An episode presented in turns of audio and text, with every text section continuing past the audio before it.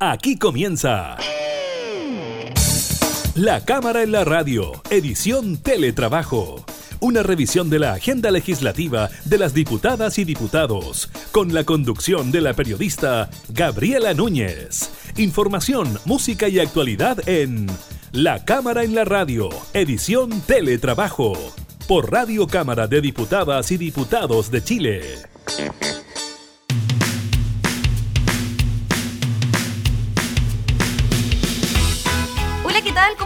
Bienvenidos a un nuevo programa de la Cámara en la Radio en esta modalidad de teletrabajo. Los continuamos acompañando en estos momentos de cuarentenas para gran parte del país y también de desconfinamiento para algunas comunas. Estaremos hablando precisamente de aquello de lo que ocurre con los casos de COVID-19 dado a conocer por el Ministerio de Salud. También estaremos conversando con el diputado de Renovación Nacional, integrante de la Comisión de Hacienda, Alejandro Santana, sobre la tramitación del presupuesto de la Nación del año 2021, iniciativa del gobierno que ya ingresó a su trámite legislativo con las subcomisiones mixtas que comienzan el análisis de cada una de las partidas. También estaremos revisando la presencia del ex ministro de Salud, Jaime Mañalich, en la comisión investigadora que analiza precisamente las acusaciones presentadas en eh, su contra debido al manejo de la pandemia mientras él estaba a cargo de la cartera de salud. Y también estaremos hablando de un tema muy, muy delicado que tiene que ver con aquellas personas que recibieron por error el bono COVID-19. Es una cifra bien importante y el gobierno está llamando a devolver esas platas. Iniciamos entonces la cámara en la radio en teletrabajo. Música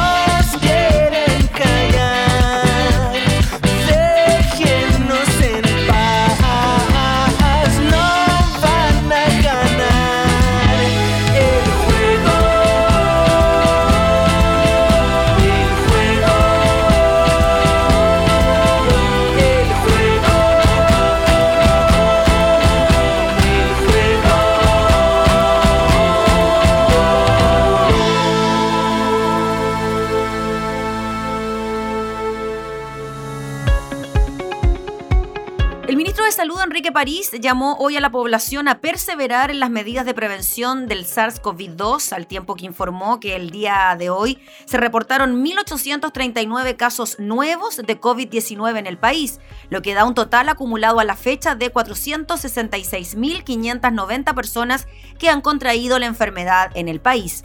El uso correcto de la mascarilla, el lavado frecuente de manos y el mantener distancia física de al menos un metro entre las personas son medidas que han demostrado científicamente su efectividad en la prevención del contagio. Hago un llamado, dijo el ministro de Salud, a la población a perseverar en estas acciones que deben ya formar parte de nuestras rutinas.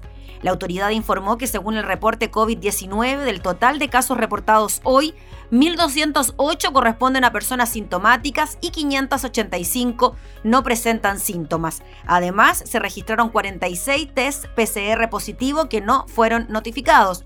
La cifra total de personas que han sido diagnosticadas y que se encuentran en etapa activa alcanza las 14.116, en tanto que los casos recuperados son 439.607. En cuanto a los decesos, según la información publicada por el DEIS en las últimas 24 horas, se registraron 45 fallecidos por causas asociadas al COVID-19. El número total de fallecidos asciende a 12.867 personas en todo el país.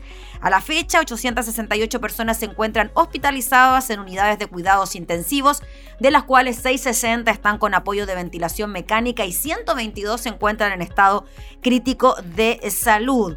El número de residencias sanitarias disponibles es de 152 con 10.340 cupos y la cantidad de PCR que se informaron ayer es de 38.674 exámenes.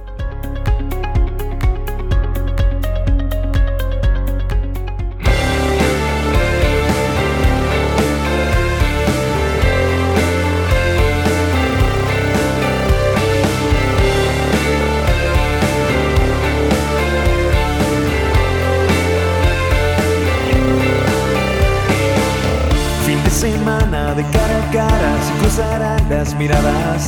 La luz que quema pasión por dentro, deja lento el pensamiento de tus manos, de tus fuegos, pero es cierto, cualquier movimiento, descontrolados, desenfrenados, imágenes van cayendo. Aún corre el tiempo desconectado, me pierdo entre los espejos, luego descanso. Respiro y luego comienzo. Estamos al borde de hacernos adictos, mezclando los cuerpos. Resistirán cualquier daño, disfrutaré del momento.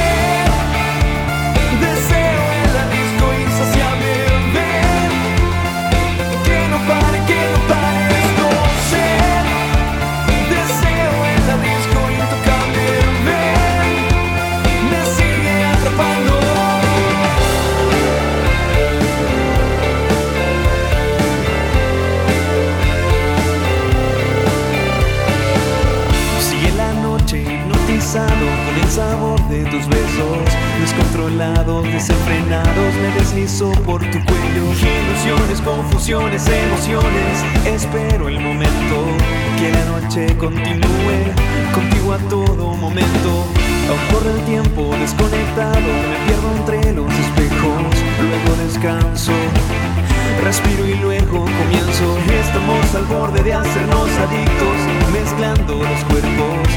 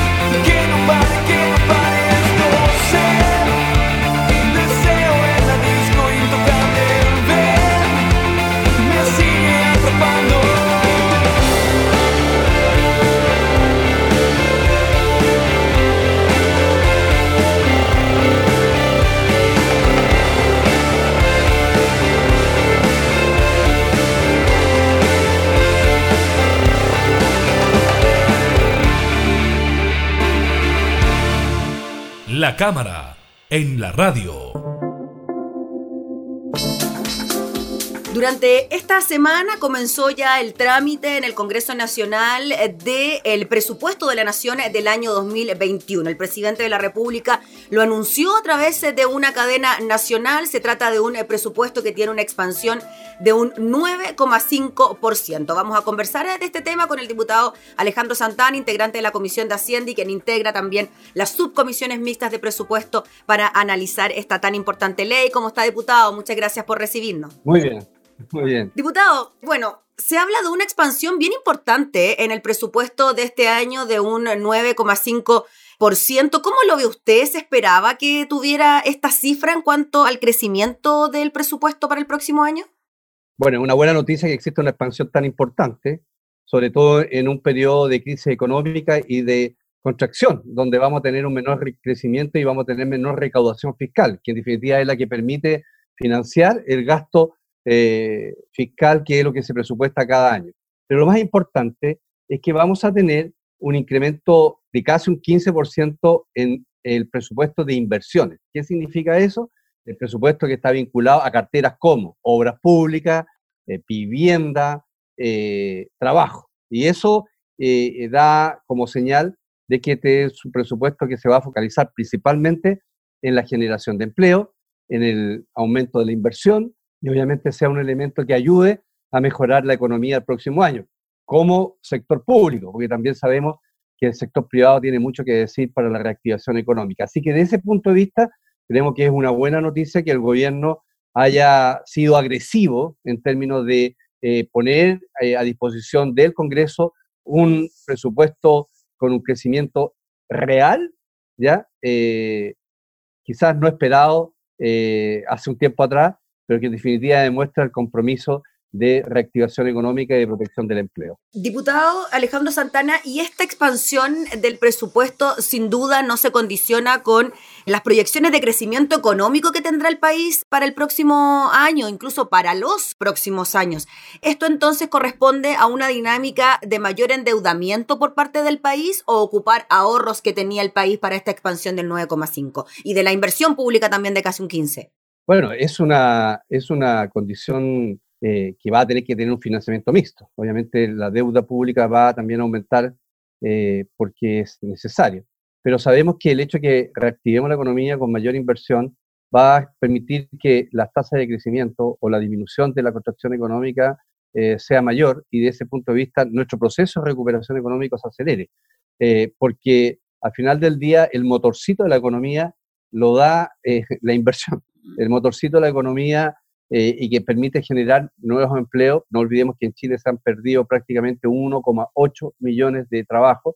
Eh, requiere de un esfuerzo adicional y seguramente con platas que eh, el Estado va a tener que financiar, ya sea a través de deuda o a través del el Tesoro Público, que son los ahorros fiscales, como lo ha hecho también para el programa eh, de apoyo del COVID-19. Diputado Santana, el presidente Piñera, cuando hablaba en su discurso en cadena nacional, hablaba de que en este periodo se habían perdido 1.800.000 empleos, que era prácticamente lo que se había podido crear en los últimos 10 años. Así es.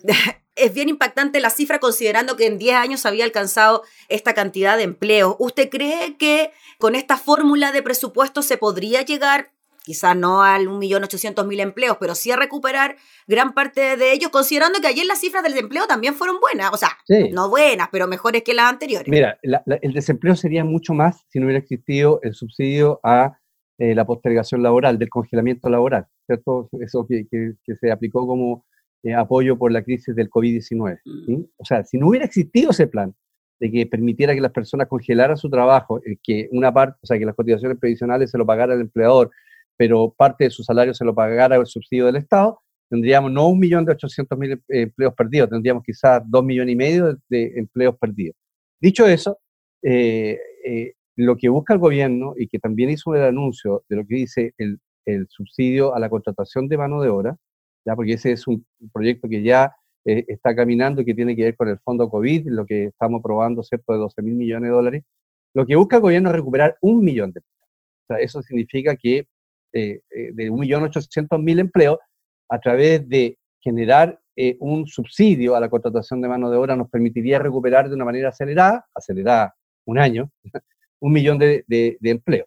Ahora, esos otros 800.000 empleos, eh, claro, tiene que ser una combinación público-privada.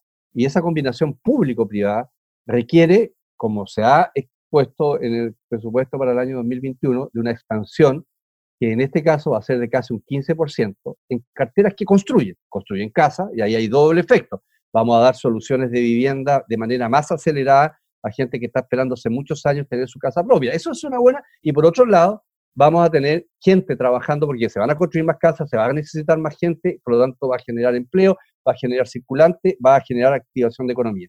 Y por el lado de, obras públicas, claro, ahí estamos con proyectos que son interesantes, no solamente en infraestructura vial, sino que también en agua potable rural, en, construcción de puentes, en fin, hay iniciativas que van a acelerarse desde el punto de vista si tuviéramos eh, que si tuviéramos un, proyecto normal, ¿ah? porque en definitiva va a haber que anticipar obras que están presupuestadas, no sé, para el 2024, 2025. Bueno, hagámoslas ahora para que podamos reactivar la economía. Metámosles más eh, recursos a este tipo de, iniciativas. Eso, desde ese punto de vista, es una buena noticia. Así que yo tengo la esperanza de que el año 2021 vamos a recuperar un número importante de empleos perdidos.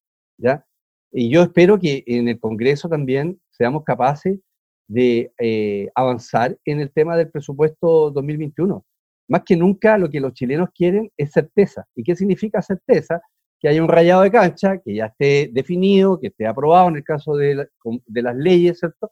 Y eh, la gente sepa, bueno, qué es lo que le depara el, futuro, cuáles van a ser las iniciativas que se pueden lograr, eh, cuáles van a ser los proyectos, ¿cierto?, que se debieran generar. Y ahí después de aprobar la ley de presupuesto en el Congreso, el gran desafío es del Ejecutivo.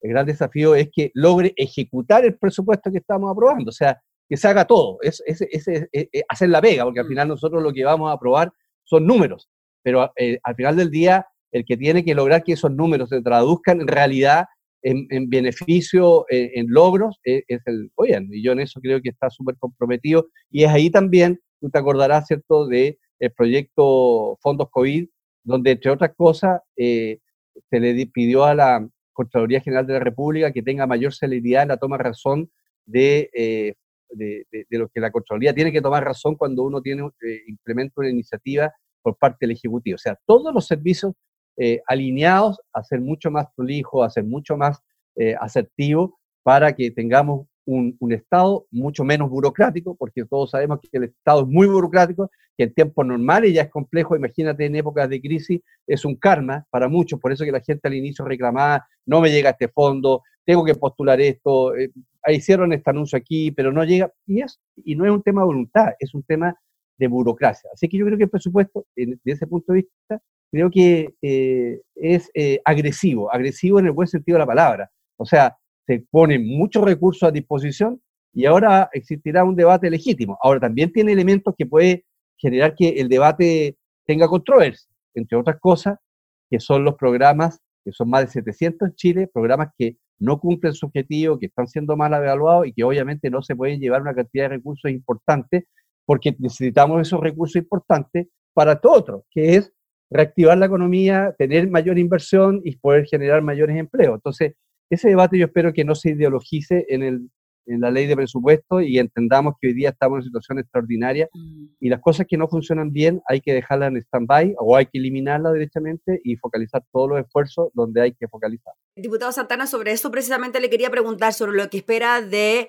la oposición, en este caso, frente a este presupuesto 2021. Sabemos que este presupuesto es iniciativa única del Ejecutivo, pero de todas maneras ustedes pueden introducir, entiendo yo, algunas indicaciones diputado, algunas modificaciones o más que nada conversar, ¿no? Con el gobierno para ir agregando o sacando cosas, poniendo por acá, sacando por allá. Si finalmente no se logra aprobar el presupuesto, se mantiene la ley presentada por el Ejecutivo y el trámite en el Congreso queda nada, así que sería bien improductivo. ¿Cómo ve usted eso? Mire, yo veo, como siempre, yo veo dos oposiciones la, obstruccionista va a actuar aquí, o sea, en esto se va a instalar, va, a levantar temas como el impuesto súper rico, va a levantar, que no tiene nada que ver, no es vinculante a la ley de presupuesto, mm. va a levantar esto de los efectos que tiene, por ejemplo, en el trabajo de, los funcionarios públicos, el tema de la evaluación de los programas que no cumplen su objetivo, eh, va a levantar un tema más, más de decir, mira, de, colocarle piedrita en el camino. Eso es un hecho y estamos preparados, digamos, para que eso suceda. Y va a haber otra oposición que entiende que efectivamente estamos en una situación de crisis, que la situación en Chile ha sido dramática, perder 1.800.000 trabajos, que es lo que se generó en 10 años, como dijo el presidente, no es un tema menor. Chile, desde el punto de vista de la contracción económica, que significa dejar de crecer, y no solo dejar de crecer, sino que retroceder en su economía o achicar su economía, eh, ese es el esfuerzo de muchos años. O sea, no es un tema, no, mira, sabes que el otro año recuperamos y aquí seguimos exactamente igual.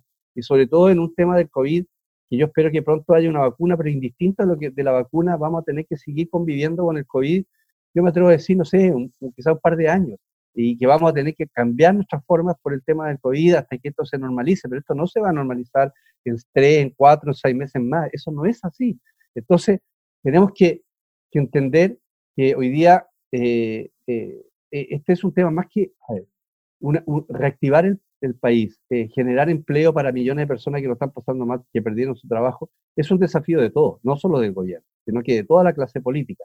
Y en consecuencia, clase política nos debiera convocar eh, el sentido del diálogo. Y yo espero que eso prime, y yo espero que la mayoría de la oposición republicana se imponga por sobre la minoría de la oposición obstruccionista porque si se impone la minoría de la oposición obstruccionista, obviamente eh, vamos a generar grado de incertidumbre que yo creo que no es bueno para la ley de presupuesto. Y claro, la ley, en las, cada subcomisión de presupuesto revisa cada una de las partidas y ahí está el debate y ahí se, nos juntamos cinco parlamentarios por cada subcomisión, por ejemplo, en el caso mío, entre, entre, entre las partidas que vemos está Gobierno Interior, está el Ministerio del Interior, está el Ministerio de, de Vivienda, está el Ministerio de Educación y revisamos en detalle la ley de presupuesto para esta cartera y otras, y otras sus comisiones revisan otras partidas. Entonces, ahí es donde uno ve el área chica, ahí, oye, no sé, en el caso de educación, construcción de jardines Junge. Vamos a revisar cuál es el estado de la construcción, si han avanzado o no han avanzado, cuál es el programa para el próximo año, cuánto va a generar en, no sé, en, en, en cobertura preescolar, cuánto va a generar en posibilidades de trabajo. Ese es un detalle del área chica y ahí se llegan a acuerdos. ¿ya? Entonces, esa es la pega que se anticipa. Así que yo quiero mirar con esperanza, a pesar de que hemos tenido una oposición bastante, una, una oposición bastante complicada, pero, pero también tenemos que ver la, luz al final del túnel. O sea, tenemos una situación muy compleja y que tenemos que empujar entre todos con nuestros matices, con nuestras diferencias, pero al final nuestro objetivo único debe ser sacar adelante Chile y principalmente recuperar el bienestar de las personas. Muchas gracias, diputado Alejandro Santana, por este contacto, por hablar de este tema y estaremos haciendo un seguimiento entonces de lo que ocurra con esta ley. En un mes más ya debería estar lista, ¿no? Sí, gracias Gabriela, que esté muy bien. Que esté muy bien. El diputado Alejandro Santana hablando entonces sobre la tramitación de la ley de presupuesto del año 2021.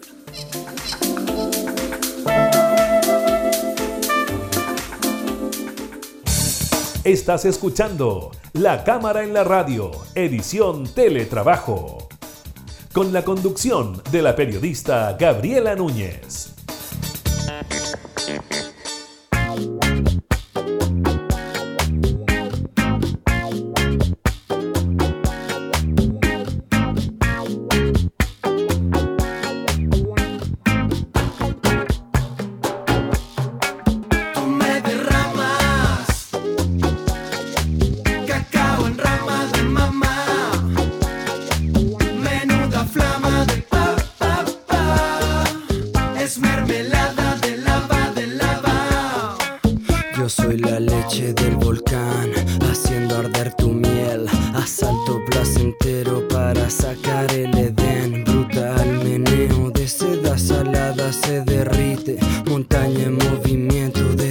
viaje resucita.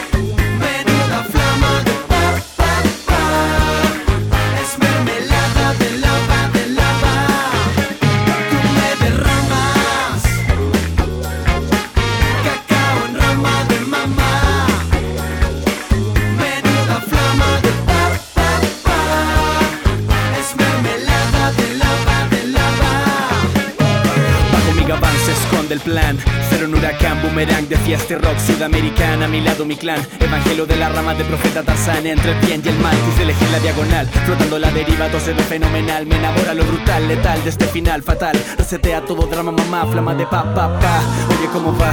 Con este plaster inestable que humedece este baile. El plan trae consigo un mapa indescifrable que lleva un paraíso de guachitas y cables. Y una dosis de tu maravilla justo en el área. Sanación, vital, milenaria. Mis homies en Barjala reconozco las toses. Sube el volumen que suenen fuerte los dioses.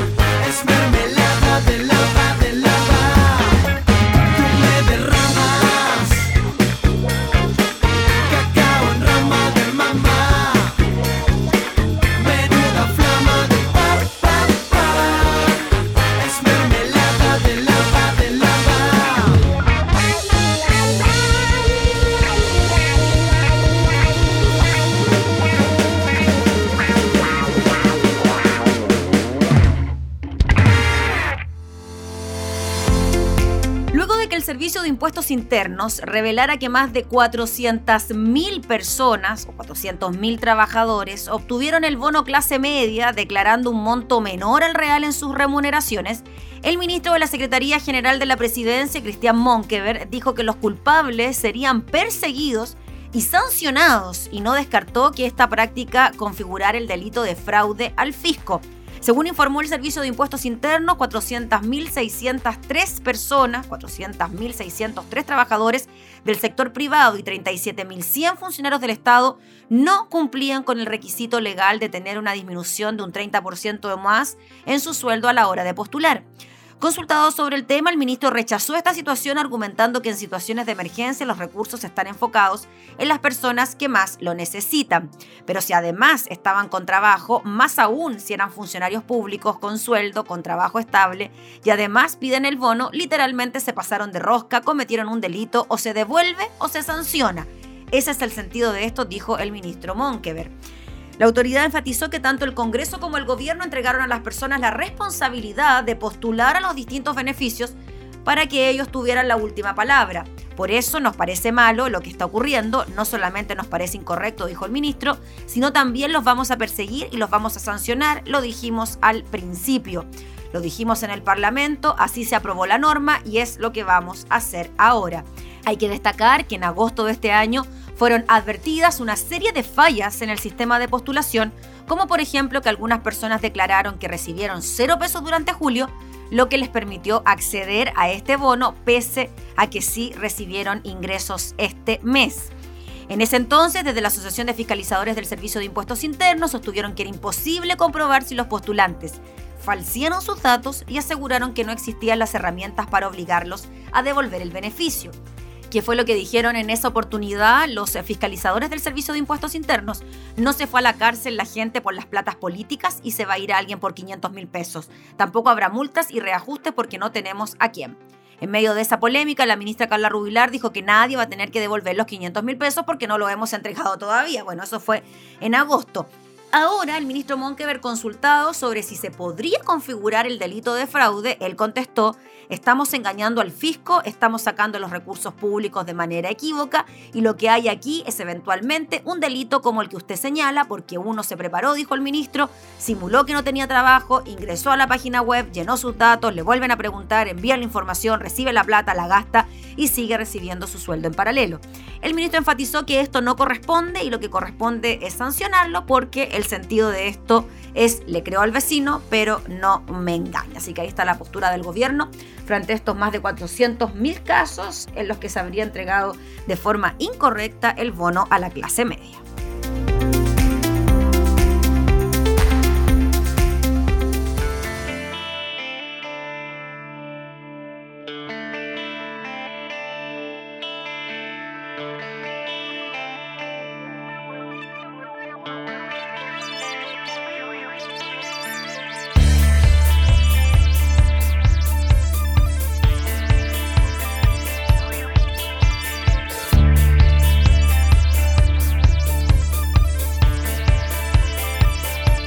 que dura en sus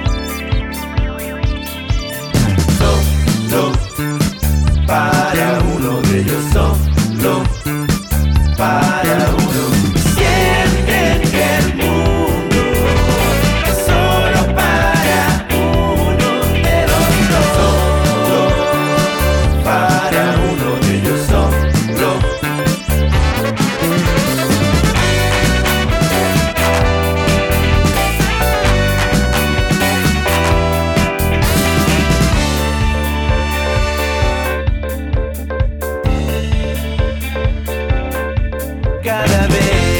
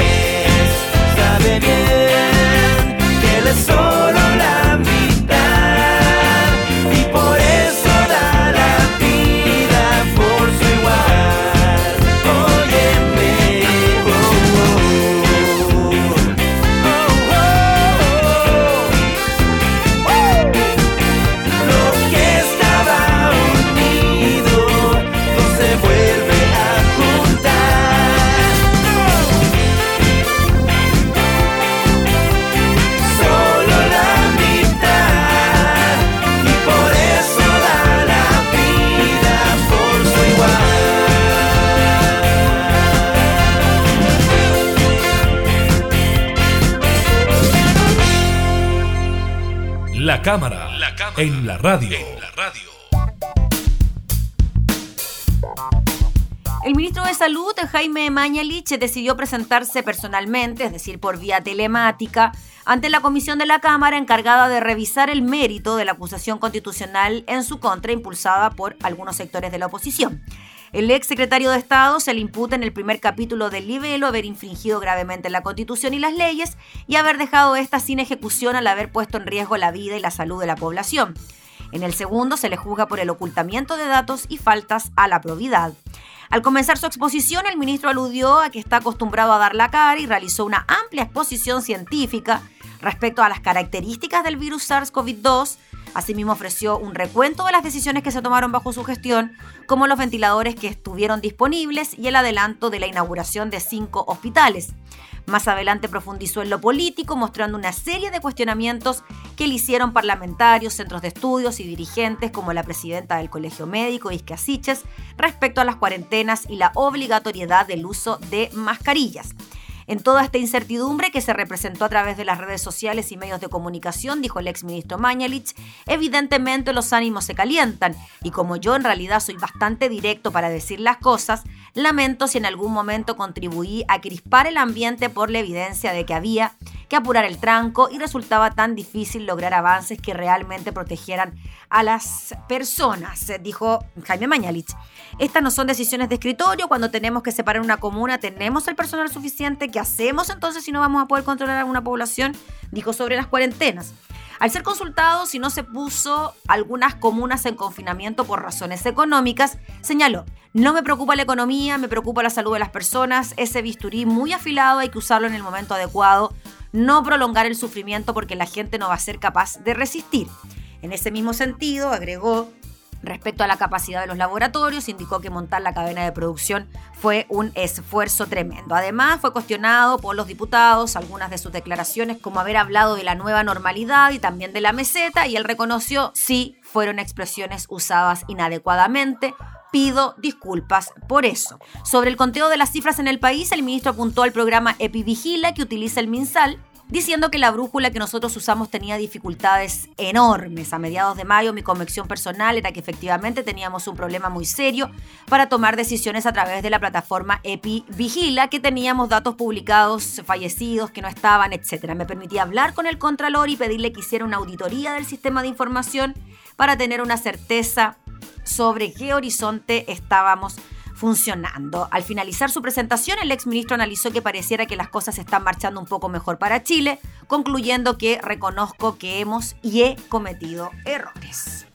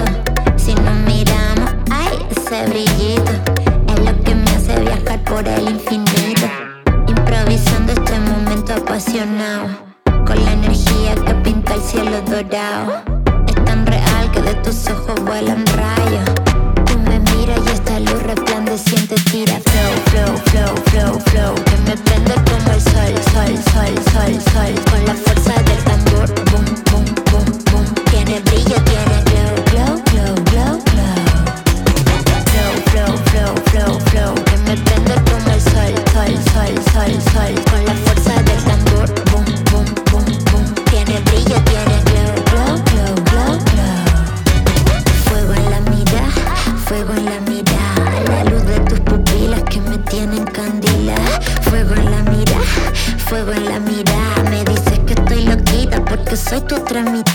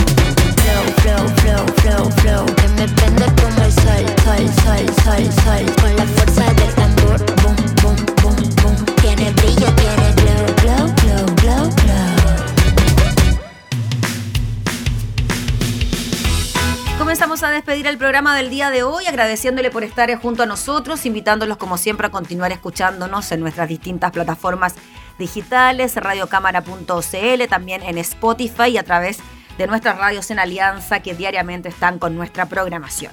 Nos volvemos a encontrar, que esté muy bien, hasta entonces.